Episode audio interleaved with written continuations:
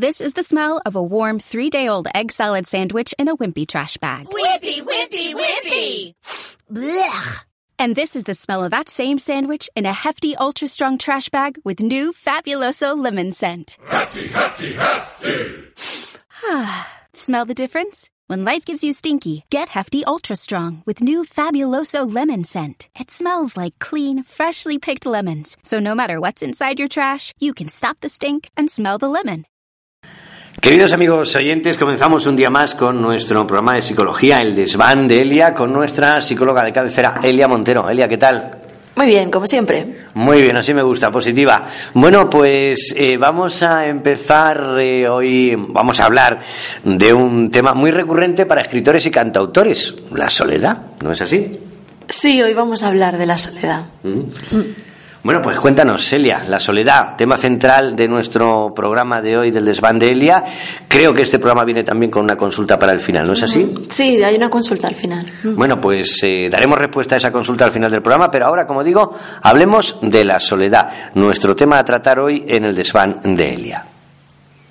Sí, la soledad, porque a pesar de lo que podamos pensar, la soledad tiene una incidencia muy elevada está mucho más presente de lo que creemos. Actualmente un tanto por ciento muy elevado de personas se sienten solas. Y es en esta última parte de la frase donde está lo más interesante de todo. Se sienten solas. Porque cada persona lo experimenta de una manera. Por eso, cada uno de nosotros tenemos nuestra propia idea de lo que es la soledad. Y así, para adentrarnos un poquito en el tema, vamos a decir que, por un lado, podemos hablar de soledad real, que es aquella que está presente pues cuando no tenemos amigos, ni pareja, ni compañeros que nos muestren apoyo, cuando no tenemos a nadie en quien poder confiar, ni nadie con quien ir a tomar algo o simplemente compartir aficiones. Y por otro lado, tenemos eh, la soledad subjetiva. Y esto sería eh, la soledad psicológica. Ocurriría cuando sí tenemos amigos, pero igualmente nos sentimos solos. Estamos acompañados. Sabemos que tenemos gente que nos aprecia, pero no nos sentimos muy integrados.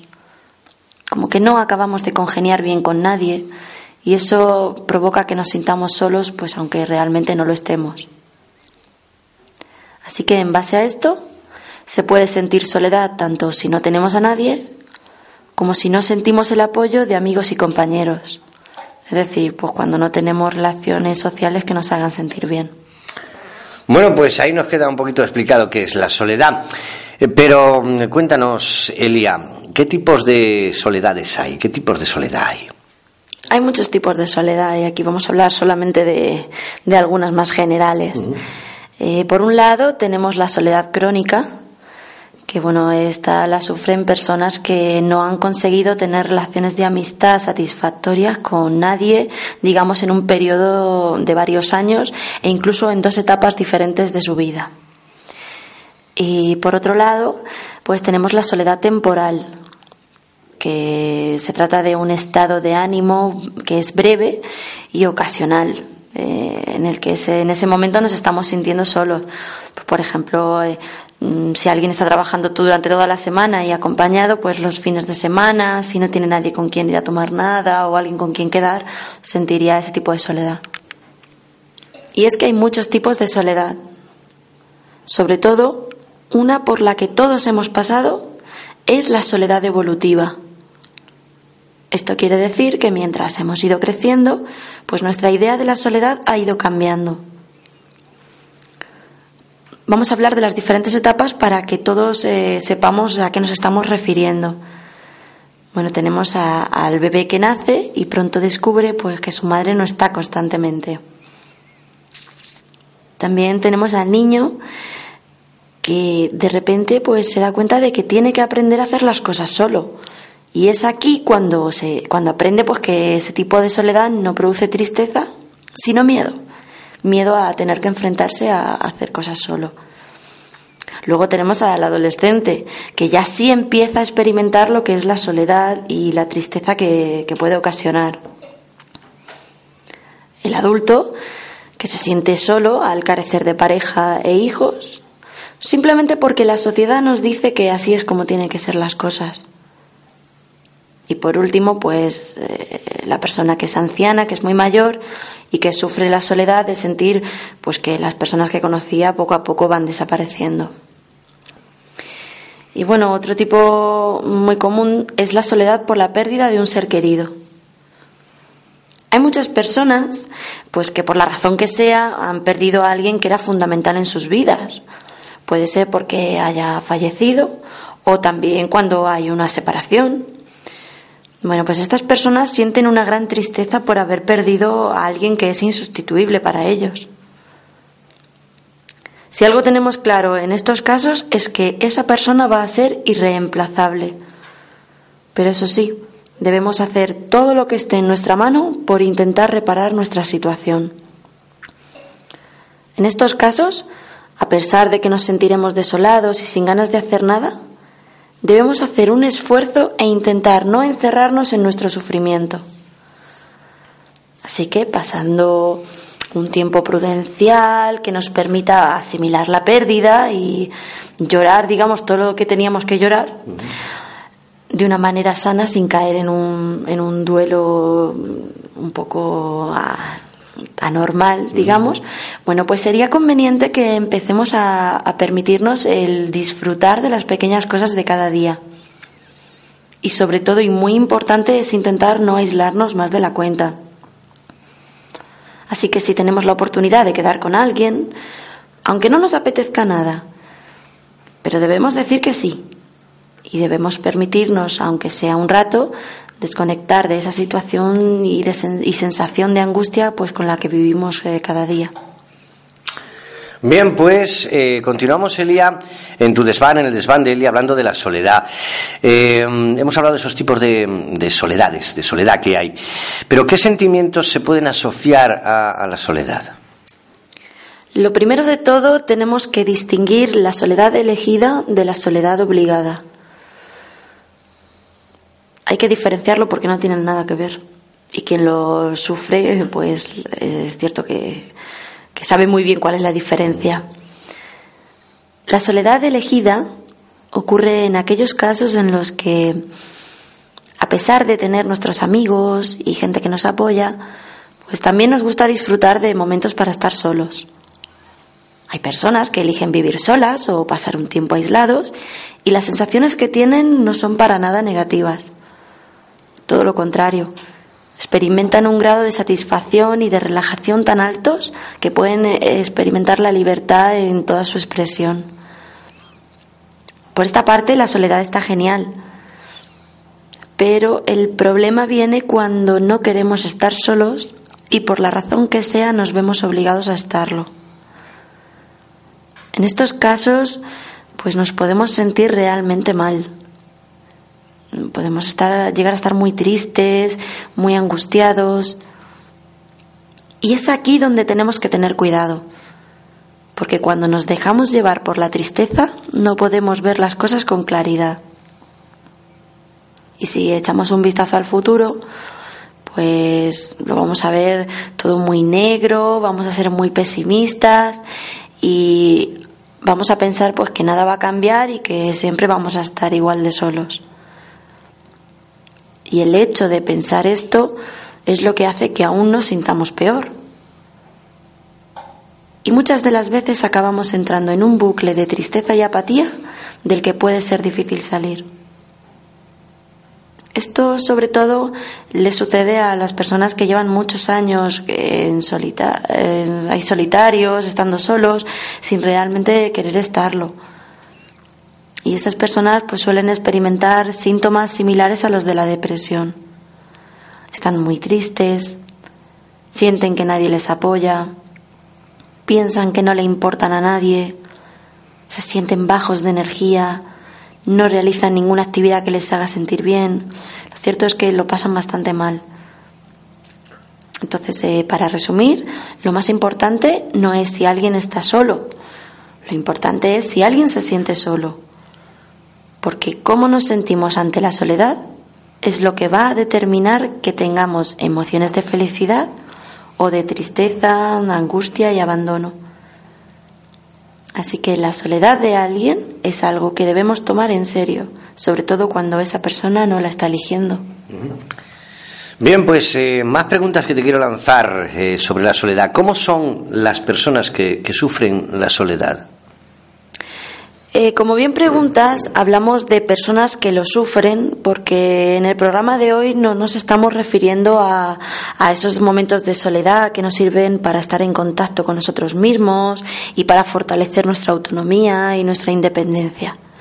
No hablamos de eso, no nos referimos a, a esa sensación tan buena de cuando Estamos solos, aunque solo sea por unas horas, y podemos eh, tener la tranquilidad de hacer lo que no, nos apetece en ese momento sin tener que dar explicaciones.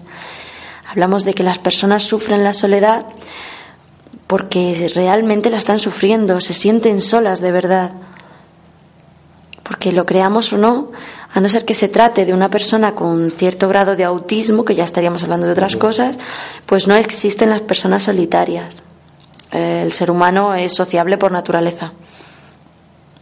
Y bueno, pues si ahora mismo alguien está pensando que sí que conoce a alguien que quiere estar completamente solo y vivir al margen del mundo, pues antes de juzgar debemos preguntarnos cómo puede haber sido la vida de esa persona y qué cosas puede haberle llevado pues a evitar el contacto con los demás.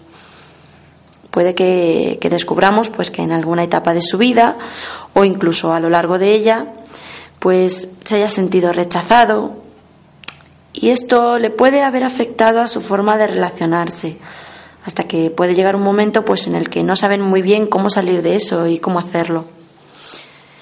Y bueno, en los casos más graves, pues aunque ellos no quieran estar solos, pueden haber caído en, en algo más grave como pueden ser las adicciones y también eh, incluso asociado a eso pues pueden mostrar una actitud agresiva y decirse a sí mismos que no necesitan a nadie. Lo que ocurre en estos casos es que mm, digamos que la persona se protege a sí misma del rechazo permaneciendo sola. Y es que como ya hemos dicho en otros programas, pues somos el resultado de lo que hemos vivido y eso en casos como este puede afectar a cómo nos relacionamos con los demás. Otro caso muy común en cuanto a, personas que sufren la soledad es el caso del padre o la madre que están tan involucrados en la vida familiar que no tienen tiempo de entablar amistad y crear lazos sociales. Y es que están tan centrados en cuidar a su familia que no se conceden ni un segundo para tomar un café con algún vecino o algún amigo.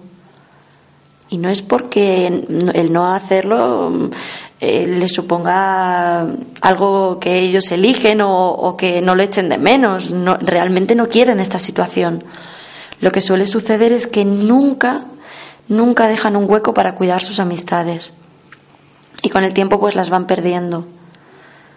Es por eso que realmente en este sentido estas personas tan involucradas en el núcleo familiar se sienten muy solas. Porque no debemos olvidar que tener algún amigo con el que nos sintamos bien, pues es, es un pilar básico en la vida de toda persona. Bien, pues como estamos viendo, el tema de la soledad es un poco complejo, sobre todo porque a quienes le sucede, pues les cuesta mucho admitirlo. Puede ser que no se reconozcan a sí mismos como personas que están solas, o puede ser que sientan mucha vergüenza de no ser capaz de cambiar su situación porque lo cierto es que es difícil salir de una situación así y para nada hay que avergonzarse y mucho menos eh, seguir manteniéndonos aislados por miedo al rechazo. Bueno, pues se parece mentira que en estos tiempos que vivimos eh, haya gente que se encuentre sola. Lo digo por las redes sociales, por ejemplo, como un ejemplo, aunque no es quizá un buen vehículo para conocer gente, sino como tú lo decías, el, ser humano por naturaleza es sociable. Yo creo que había que, mm, pues eso, hacer sociedad de otra manera que no sean las redes sociales. Y quizá, mm, quizá pienso yo ahora, en estos momentos, que muchos eh, piensen que conocen a mucha gente y no conocen a nadie, o que tengan amistades y no tienen nadie. Lo digo por las redes sociales y sientan esa, esa soledad o recurran a eso porque se sienten solos. Sí, hay gente que, que, recurre a eso porque se siente solo, pero realmente no consigue mitigar esa soledad. Al fin y al cabo está encontrando consuelo ante una máquina, aunque al otro lado haya otra persona, pero no deja de ser una máquina. Porque como, como dice mi hermano muchas veces, eh, en este caso el WhatsApp, que también está relacionado, pues eh, acerca a personas que están lejos, pero aleja a personas que están cerca. Yo he visto personas estar sentadas en el mismo sofá mandándose WhatsApp por no abrir la boca. O sea, increíble, increíble, pero, pero pasa, ¿eh? O sea. Bueno, eh, vamos ya, eh, si te parece, mm, a dar algunas soluciones ¿eh? eh, a este tema de que estamos tratando, que es la soledad. Sí, vamos a dar soluciones porque se ha comprobado que la mayoría de las personas que se sienten solas no son raras ni más exigentes con los demás. Son personas normales. Lo que sucede es que tienen amistades tóxicas. Es decir, tienen como amigos a personas que nadie más querría tenerlos. Por eso siempre se trata en un primer momento de evaluar qué es lo que está fallando y qué cosas debemos cambiar de nuestra manera de relacionarnos con los demás. Y si lo que está ocurriendo pues es que nos cuesta iniciar relaciones de amistad y abrirnos, abrir nuestros sentimientos a los demás, pues habría que trabajar estas cosas. Pues podemos hacer un poquito de entrenamiento en habilidades sociales, e intentar mejorar sobre todo la autoestima, ya que muchas veces detrás de la soledad pues se esconde un poquito de inseguridad. Está muy relacionado vamos que con un poco de ayuda y buscando un poquito de información y haciendo algunas cositas, pues nos vamos a poder sentir mucho mejor y mejorar nuestra situación. Otra cosa que, pues que también tenemos que valorar es si la situación de soledad eh, va a ser o no duradera en el tiempo, porque no es lo mismo. Y es que si por alguna razón pues nos vemos en un momento en el que tenemos que estar solos, pero sabemos que es algo temporal, que no va a durar siempre, pues debemos intentar tomar una actitud positiva y plantearnos este momento tan solo como una etapa. Tener momentos para estar solos nos puede permitir conocernos más a nosotros mismos y reflexionar sobre lo que estamos haciendo y lo que queremos hacer. En definitiva, lo suyo sería que tuviéramos tiempo para todo. Tiempo para estar acompañados y para relacionarnos con otras personas que sean similares a nosotros y que también seamos capaces de poder aprovechar los momentos de soledad. Se trata siempre pues de, intentar sacar todo lo bueno de cada situación. Y bueno, pues ahora sí vamos con los consejos, porque era lo que, lo que preguntabas y nos hemos enrollado aquí. Eh, bueno, pues vamos a dar hoy dos tipos de consejos. Por un lado, tenemos los consejos para trabajar interiormente, es decir, con nosotros mismos. Y vamos a, vamos a ello. Lo primero es que tenemos que conocernos bien. Debemos dejar a un lado el miedo a descubrir qué nos sucede y por qué. Tenemos que saber cuáles son nuestras ilusiones y nuestros miedos. Y también analizar qué podemos hacer porque es importante saber qué está sucediendo y, pensar también un poquito en, en cómo creemos que nos ven los demás, porque puede que esa imagen no se corresponda con nosotros. Entonces, si vemos que nos está sucediendo esto, lo que podemos hacer pues es empezar a cambiarla. Pero eso sí, dando pequeños pasos, pues como por ejemplo eh, vamos a ser amables con los demás, aunque no les conozcamos, o si tenemos oportunidad, pues le vamos a echar una mano en alguna cosa. Otro consejo es deshacerse de la timidez. Es cierto que este consejo es difícil, pero si nos ponemos pequeñas metas, vamos a hacer que sea mucho más fácil. Por ejemplo, podemos apuntarnos a alguna actividad que nos permita conocer a otras personas o intentar entablar una pequeña conversación con alguien con quien tengamos algo en común. Esto nos va a hacer sentir bien y ir saliendo poco a poco de, esa timidez que, que nos cohibe tanto en nuestro día a día.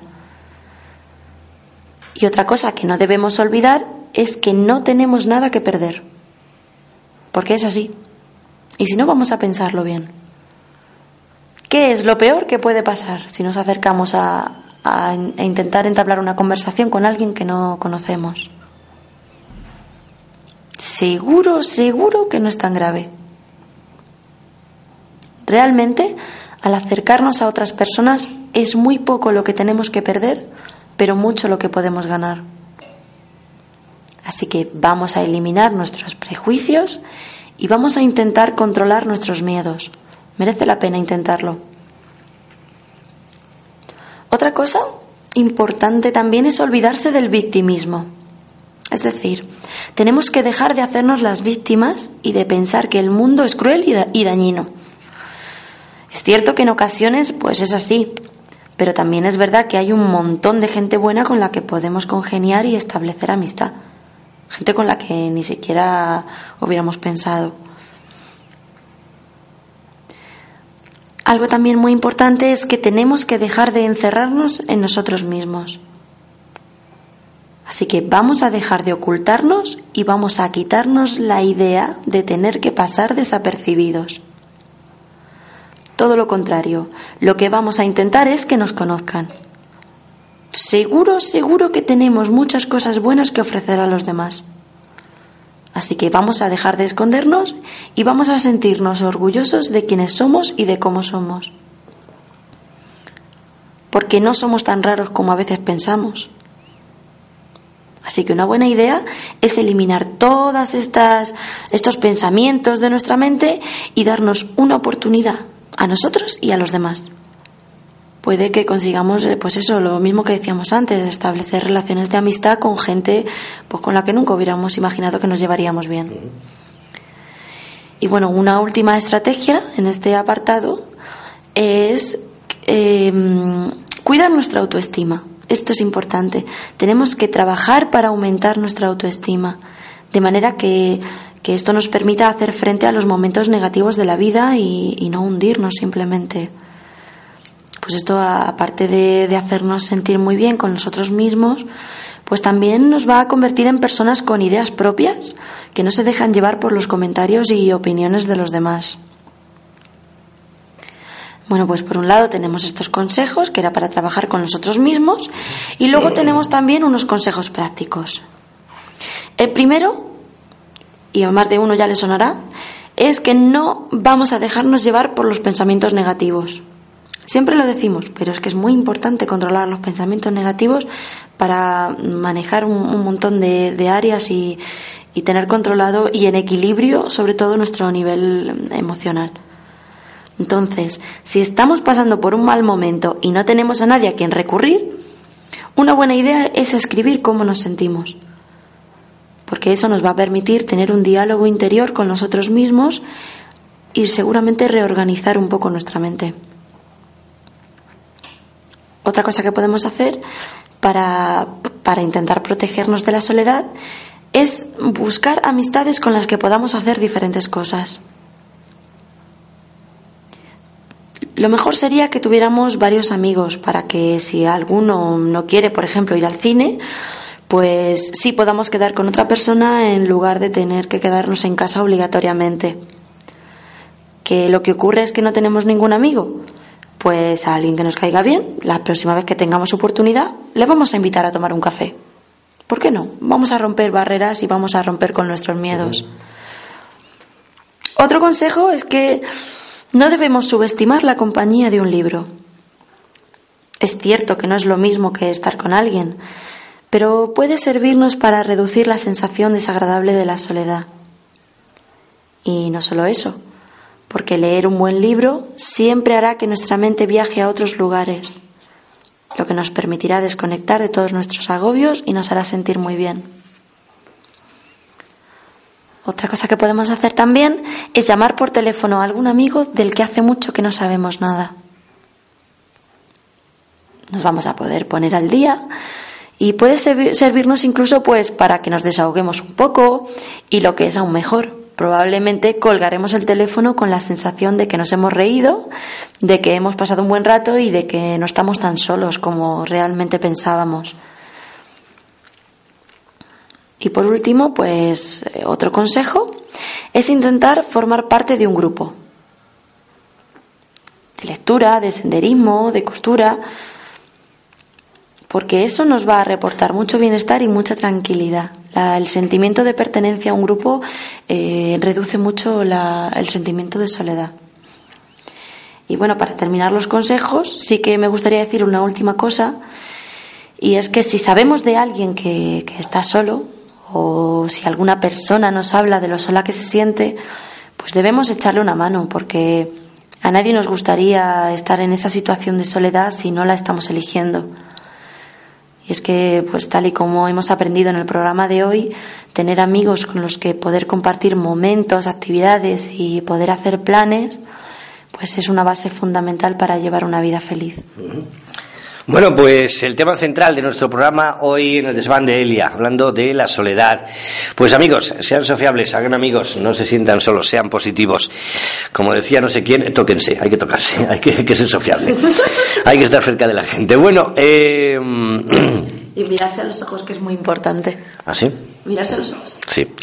Bueno, pues otro consejo que nos acaba de dar Elia aquí a salto de mata, mirarse a los ojos. Pues mírense a los ojos, amigos, y descubrirán muchas cosas. Bueno, pues en este programa tenemos consulta. Cuéntanos, Elia, ¿qué te han preguntado? ¿Cuál es la consulta de hoy? Pues la traigo escrita mm. para que no se, para no tergiversar nada. Entonces, la consulta nos decía, desde que era pequeño he sentido envidia de la gente. Parece que todo el mundo es mejor, que tiene mejor trabajo que el mío, que gana más dinero que yo, que tiene mejor coche. Mi vida es normal y no tengo problemas económicos graves, pero aún así no puedo evitar ser envidioso. Bueno, hay algo importante en este mensaje, y es que dejas claro que eres capaz de reconocer que tu vida es normal y que no quieres seguir sintiéndote mal por culpa de la envidia. Decirte que la envidia es una emoción que genera bastante malestar y que como ya sabemos, pues consiste en desear las cosas que no se tienen. Todos en algún momento de nuestras vidas hemos experimentado un poco de envidia por algo. El problema es cuando esa envidia se vuelve tóxica y perdura en el tiempo. Es ahí cuando ocurre lo que tú dices. Y entonces acabas pasando pues demasiado tiempo pendiente de los demás. La envidia puede generar un sufrimiento importante. Incluso pues puede crearnos aislamiento, porque lo cierto es que es muy difícil entablar una amistad sana con alguien a quien envidiamos. Y no solo eso, lo peor es que si no la controlamos, pues la envidia se nos puede ir de las manos en el sentido de, de que podemos acabar envidiando absolutamente todo e incluso las desgracias. Entonces hay que tener cuidado. Tienes que tener cuidado de no llegar a esto porque puedes llegar a sentirte muy frustrado en la vida, muy irritable y, lo que es peor, muy inferior a los demás. Esto, como ya sabes, pues provoca infelicidad y no te permite disfrutar de las cosas buenas que te rodean. Bueno, pues un primer paso para recobrar ese, equilibrio es que tienes que intentar centrarte en ti mismo dejar de compararte con los demás para empezar a compararte contigo mismo. El truco está en controlar nuestros pensamientos y centrarnos en nosotros. Pensar en nuestras habilidades, en las cosas que hemos conseguido y en las que queremos conseguir. Otra cosa que también ayuda es proponerse objetivos realistas. Es decir, puedes proponerte metas que sabes que vas a poder cumplir. Porque cuando estamos pendientes de nosotros mismos y de lo que queremos lograr, no tenemos tiempo ni ganas de pensar en lo bien que le va a nadie. Entonces, intenta mantenerte ocupado, porque una mente ocupada y centrada en lograr objetivos no puede estar pendiente de los demás. Es lo que hemos dicho otras veces. En la mente no caben dos pensamientos diferentes. Así que si, por ejemplo, te propones eh, aprender idiomas o te apuntas a un curso o practicas algún deporte de equipo, es decir, si mantienes tu mente en otras cosas, no vas a poder pensar en nadie más que en ti. Y otra cosa que también puedes hacer todas las noches antes de dormir es pensar en al menos cinco cosas buenas que te hayan sucedido ese día. Puede ser cualquier cosa, pues, por ejemplo, un momento de mucha risa o alguien con quien hayas compartido un rato agradable o o que has podido disfrutar de algo que tienes que te gusta mucho o, o piensas en tus logros y, disfrutas del momento de sentirte orgulloso por haberlo conseguido. Bueno, pues este tipo de cosas te va a permitir eh, irte a dormir pues con la sensación de estar satisfecho contigo mismo y ya lo que decíamos antes, pues estar pendiente de eso va a hacer que no estés pendiente de los demás. Porque aunque no lo pensamos, pues podemos decir, ah, es que a los demás les va muy bien o les va muy mal, pero realmente no tenemos idea, ni idea de, cómo se sienten ellos. Al fin y al cabo, lo que nosotros envidiamos son las apariencias. Así que vamos a dejar de darle importancia a cosas que realmente no la tienen, porque no conocemos la situación de esas personas, y vamos a intentar ser los protagonistas de nuestra vida. Para ello, pues, tienes que tener claro que, el punto de referencia eres tú mismo por ello, insistimos en este último consejo, que es dejar de compararnos con los demás para empezar a compararnos con nosotros mismos. El simple hecho de hacerlo, pues, nos va a hacer sentir muy bien al, darnos cuenta, pues, de que también hemos conseguido cosas importantes y que, pues, que tenemos motivos suficientes para empezar a valorarnos y poder disfrutar de la vida sin más pensamientos que, pues, que el de ser feliz. Bueno, pues ahí quedaba la contestación a esa consulta que hacía esta persona al desván de Elia, a Elia Montero, nuestra psicóloga. Y yo voy a recordar ese número contestador donde podéis dejar de manera anónima vuestras consultas. Como estáis viendo a lo largo de los programas en los cuales tenemos consultas, nunca damos datos ni el nombre de la persona que realiza esa consulta. Y así quedan en el anonimato, pero su problema, su cuestión, pues queda resuelta. Bien, pues el contestador, el número de contestador donde dejar vuestras consultas es el siguiente lo recordamos, un programa más. 663-516244. 663-516244. O bien por correo electrónico el desván de Elia arroba hotmail.com. Repito, el desván de Elia, todo junto y en minúscula, el desván de Elia arroba hotmail.com es el correo electrónico donde podéis dirigir vuestras consultas. Y si no, llamando aquí a la emisora 926 80 23 95, os daré el número del contestador o ese correo electrónico por si no habéis tomado nota. Bueno, pues hemos hablado de la soledad, hemos dado respuesta a una consulta que teníamos, Elia, y despedimos el programa, como siempre, con una frase, si te parece. Dinos la frase de hoy para cerrar este desván de Elia. No siempre puedes esperar el momento perfecto. A veces simplemente tienes que atreverte a saltar.